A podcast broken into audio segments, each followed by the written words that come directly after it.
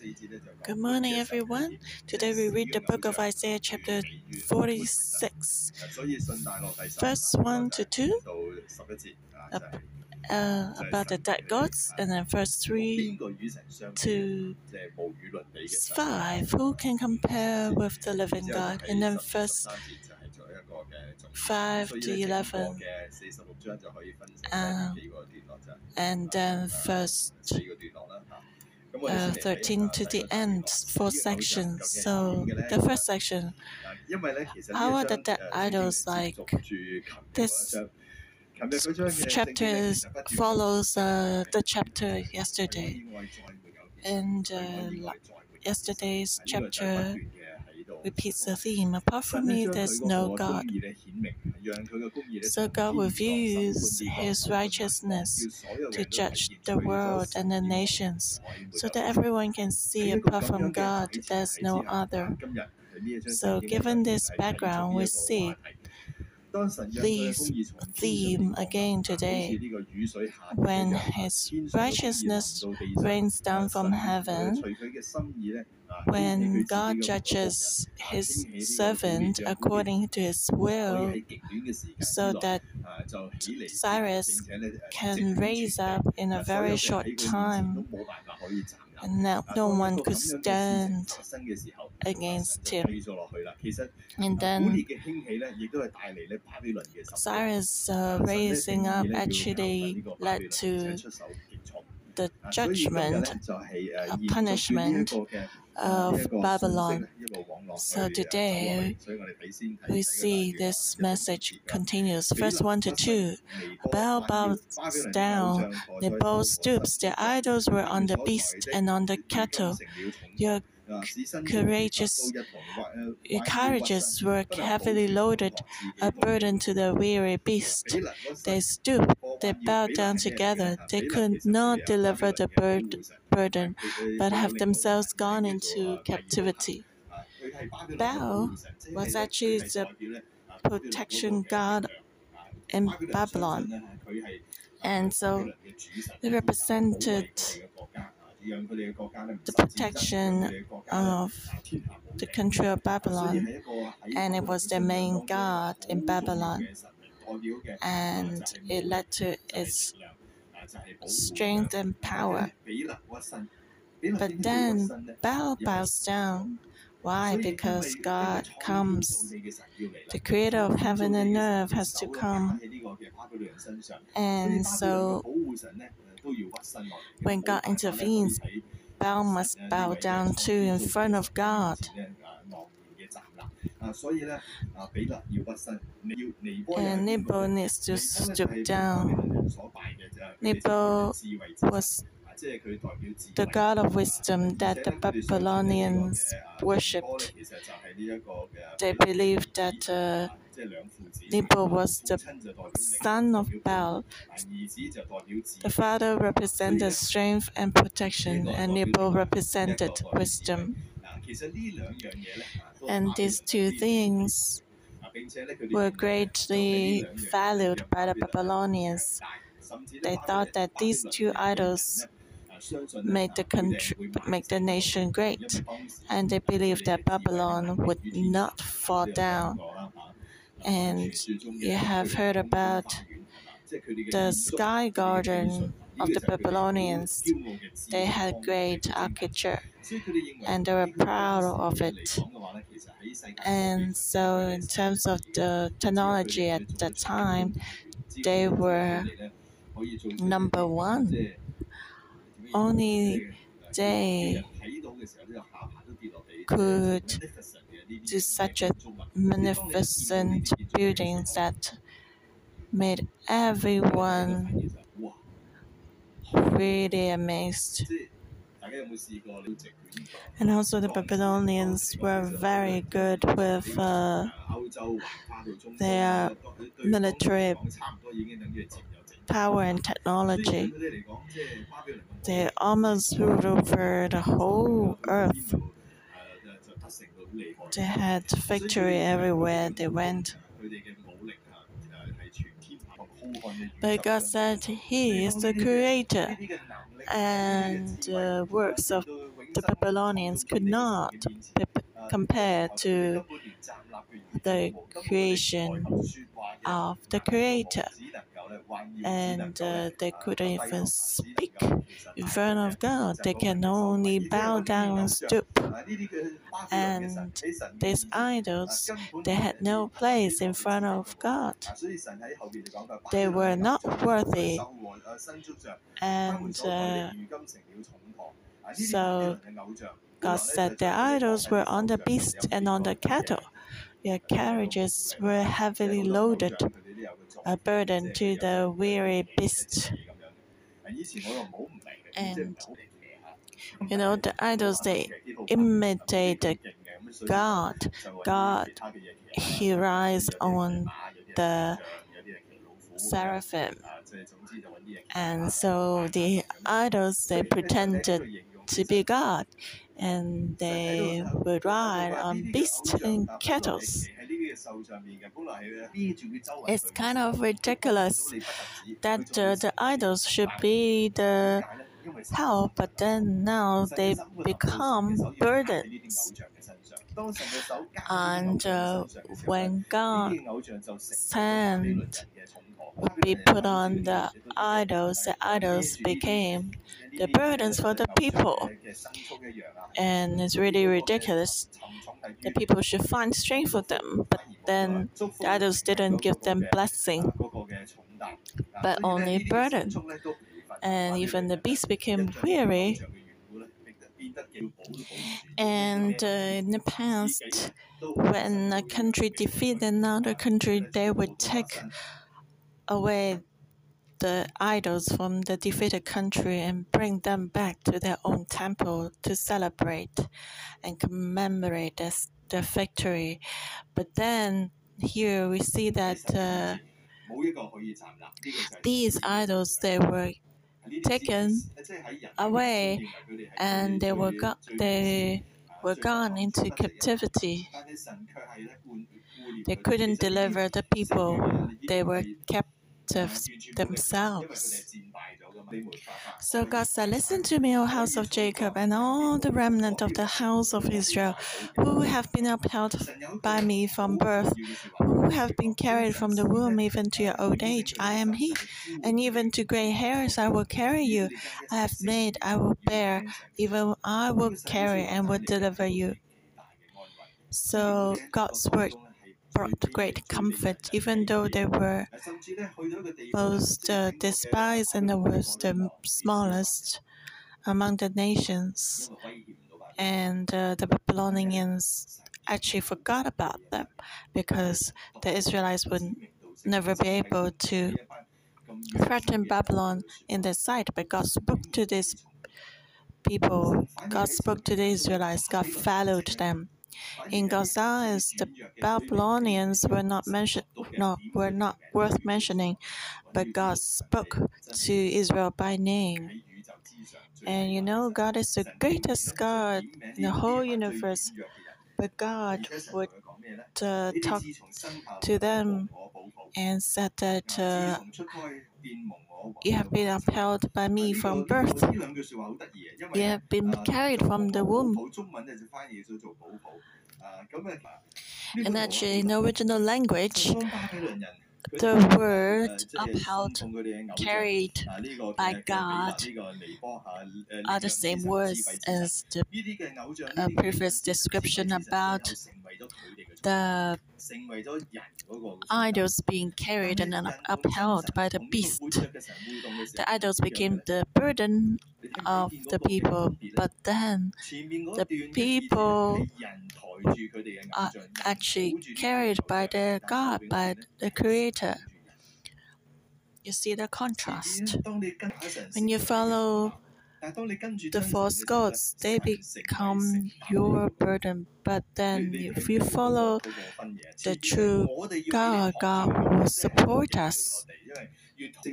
God said, when you were young, when you were born, God upheld you. And until you are old and gray hair, God still will carry you. And uh, you see, the idols, they will first give you some benefit, and then later they give you burden, and they will abandon you, and you die. And you also want to get rid of it when it cannot help you. But God will never abandon or forsake us. He will carry us until we are gray hairs.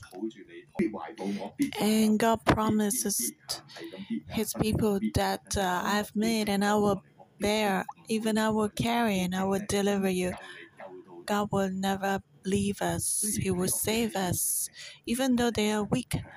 But God will help them like this.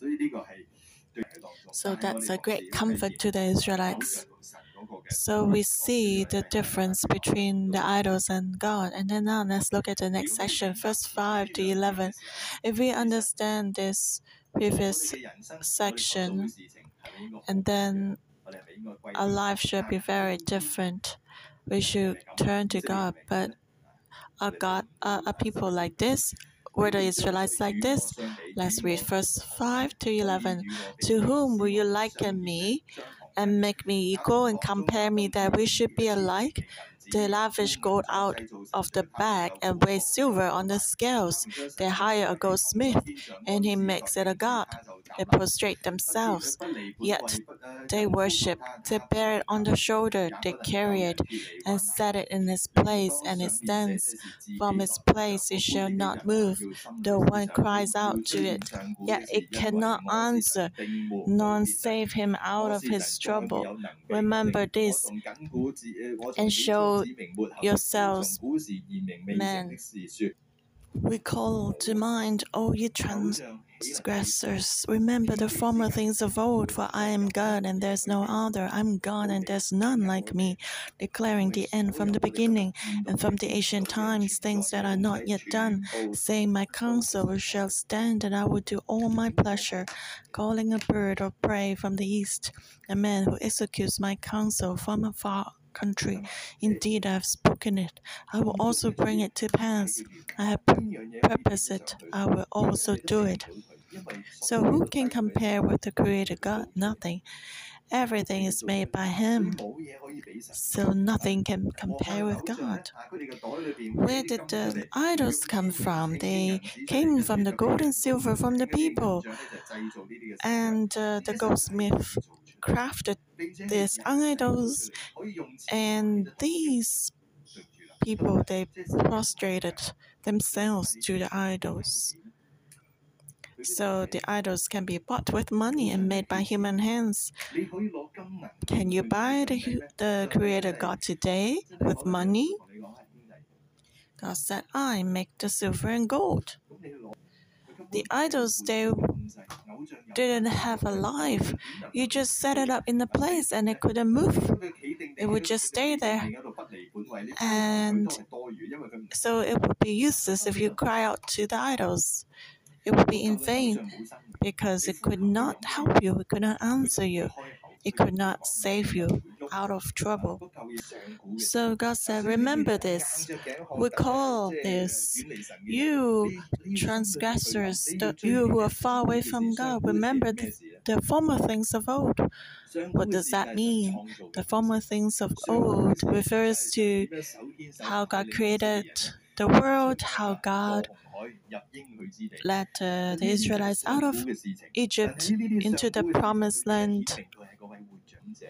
When God led the people into the promised land, He said, uh, You need to remember how I have uh, taken you out of Egypt through the wilderness, and I'm going to give you a land and uh, vineyards that you have not planted and uh, fields that you have not grown. So you should remember. But then the Israelites, they forgot that. And God said, Because you've been following the idols, that's why your life is full of burdens right now. So return, return to God quickly so that God's blessing can come to you again. Because I am God and there's no none like me. There's only one God. That's why God said, declaring the end from the beginning and from ancient times, things that are not yet done, saying, My counsel shall stand, and I will do all my pleasure. God said, My words never fail. No one can stop God's will from being accomplished. And that's the difference between God and the idols. And so, verse 11, God said, Calling a bird of prey from the east, the man who executes my counsel, and from a far country, indeed I have spoken it. I will also bring it to pass. I have purpose it, I will also do it. So the bird of prey from the east refers to Cyrus, from uh, refers to Persia. So God said, I have already made this plan. This is my counsel. It be executed surely. God will use Cyrus to discipline the nations. Today you may not see it, but God said it will surely come to pass. Actually, when God spoke, Persia has not even been raised up. So people couldn't believe it. Persia was still a very small nation that no that everybody looked down at. And just like uh, if you just pick up a small random country that very few people, know of, and, and you say that uh, this country will replace America, no one will believe it. Persia can uh, replace or defeat Babylon. People would say that uh, then my name can be written upside down. It's unbelievable. And God said, My words will not fell. Just wait and see. And so, which idol can compare with God? Which idol can say something that will come true in the future?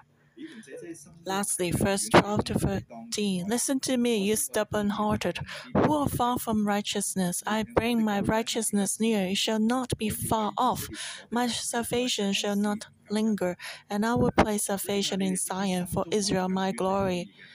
So, you people who are stubborn, who do not believe,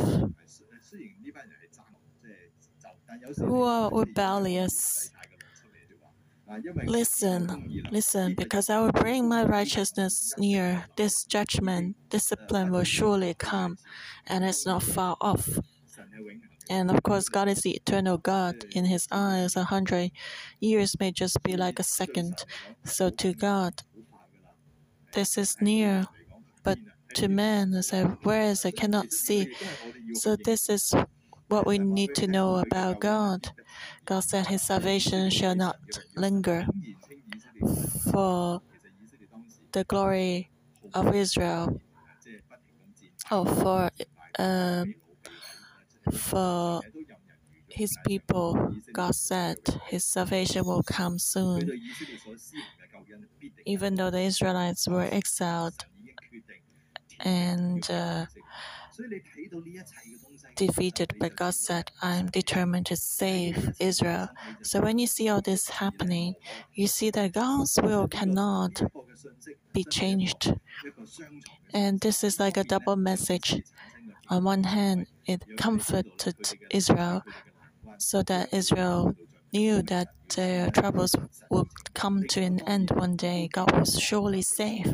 But on the other hand, God wanted to show the nations and Israel that God's plans would never be changed or stopped or hindered.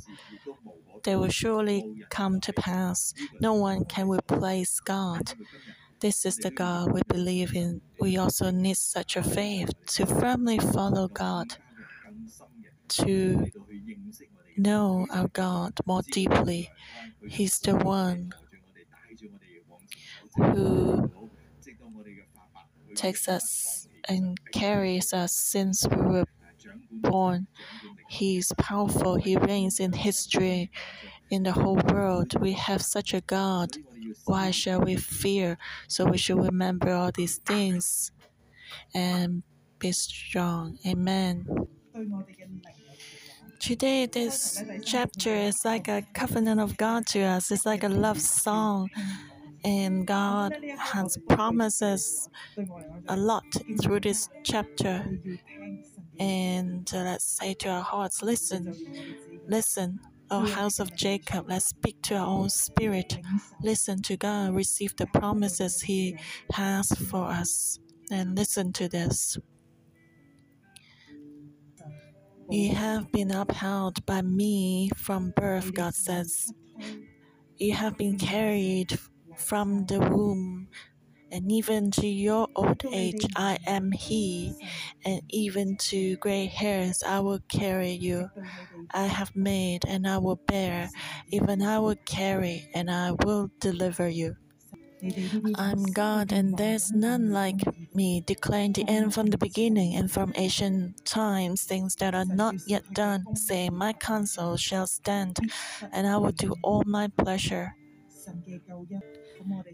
Indeed, I have spoken it. I will also bring it to pass. I have purposed it. I will also do it. Listen to me. I bring my righteousness near. It shall not be far off. My salvation shall not linger, and I will place salvation in Zion. For you, Israel, my glory. Let's praise the Lord. Give him thanks. Now let's kneel down before our God and proclaim that you, Lord, is the only one I will worship and proclaim that you are the only God. I have no other God. I will not bow down to any other idols. God, you are the creator of heaven and earth. You are the one who will bring things to pass when you speak.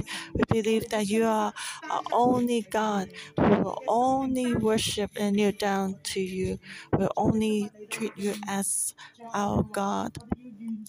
So we just want to come before you and say, We will offer ourselves to you alone, give you the sacrifice of our lips alone.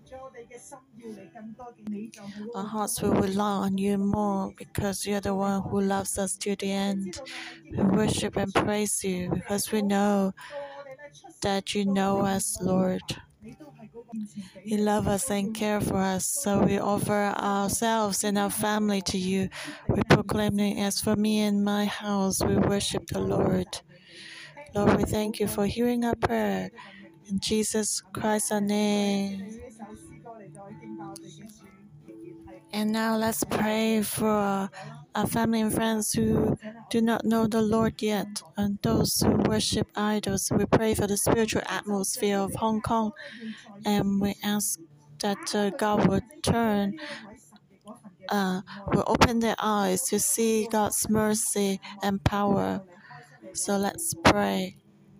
Lord, may you turn people's eyes to you away from all the idols and false religions. Lord, we cry out to you. Only we worship you is not enough. We pray for the revival of Hong Kong so that Hong Kong can see your glory. Even though the economy is low, a lot of people want to uh, emigrate, but we proclaim your hope and your love will fill us, Lord. Lord, we thank you for hearing our prayer. In Jesus' name, amen. Isaiah chapter 46, verse 3 to 4. This is the Rhema God has for us. We can put our names into this verse. Today, God is speaking us to us. God said, My child, my child, hear me, listen to me. And you have been upheld by me from birth and you have been carried from the womb, even to your old age. I am He, and even to gray hairs I will carry you. I've made, and I will bear. Even I will carry and will deliver you. If you've been in uh, burdens and worries, let these scriptures be put into your heart and spirit. Even when we are old and gray hairs, you know that God will keep you. If you, everything's been smooth, you should be thankful with these scriptures in mind, knowing that all this is from God.